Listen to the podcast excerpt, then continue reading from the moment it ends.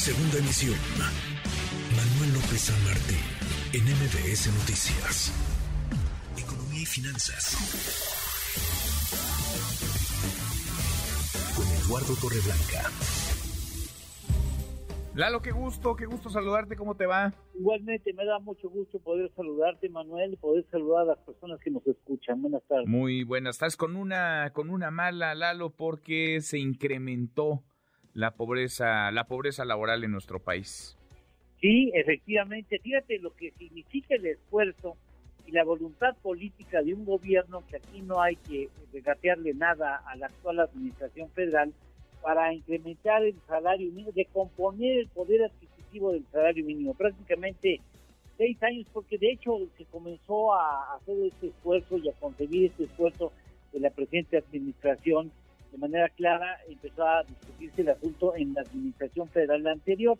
Ya venimos eh, trabajando prácticamente cinco años en la recomposición de la capacidad adquisitiva del salario.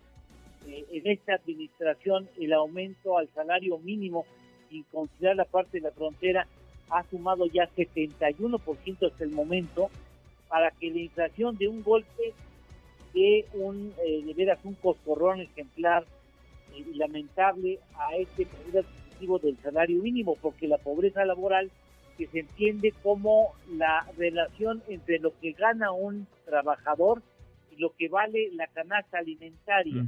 Y si con el salario que tengo no puedo comprar una canasta alimentaria, padezco de pobreza laboral. Pues entre el segundo trimestre de este año y el tercer trimestre del presente 2022 ha aumentado la pobreza laboral en casi dos puntos porcentuales y ha pegado más al 20% de la población que menos ingresos tiene, que perdió 2.5 puntos porcentuales del poder adquisitivo con relación a la canasta alimentaria el aumento de los alimentos fueron, ha sido superior al aumento de la inflación general, promedio general.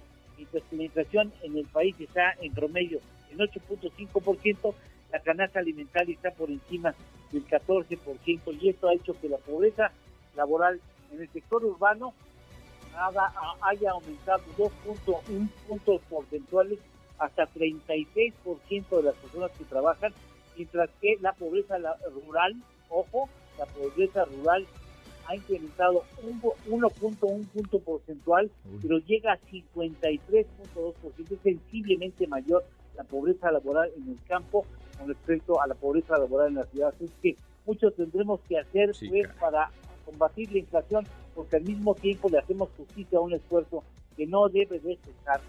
Significa el poder de cobrar el poder adquisitivo para los salarios que menos más bajos en el pues país. sí, porque si no de nada sirve el, aumento, si no gana, digamos, poder adquisitivo el incremento, pues es es artificial nada más, es, es mera simulación, tanto que avanzar, Lalo, en este, en este terreno. ¿Traemos postre? Claro que sí, eh, buenas noticias para no irnos solamente con malas. Eh, bueno, algunas personas consideran que es muy buena noticia, yo tengo mis dudas. El peso en la presente administración se ha revaluado, es decir, ha ganado valor al dólar, 5% hasta el momento. Desde noviembre del 2018 al día de hoy, tomando en cuenta el día de hoy la paridad de 19.26 que se dio en el mercado internacional.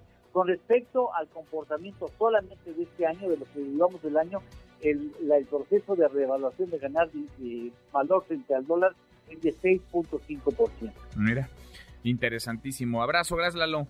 Igualmente, Manuel, buenas tardes y buen provecho a todos. Muy buenas tardes, Eduardo Torres. MBS Noticias.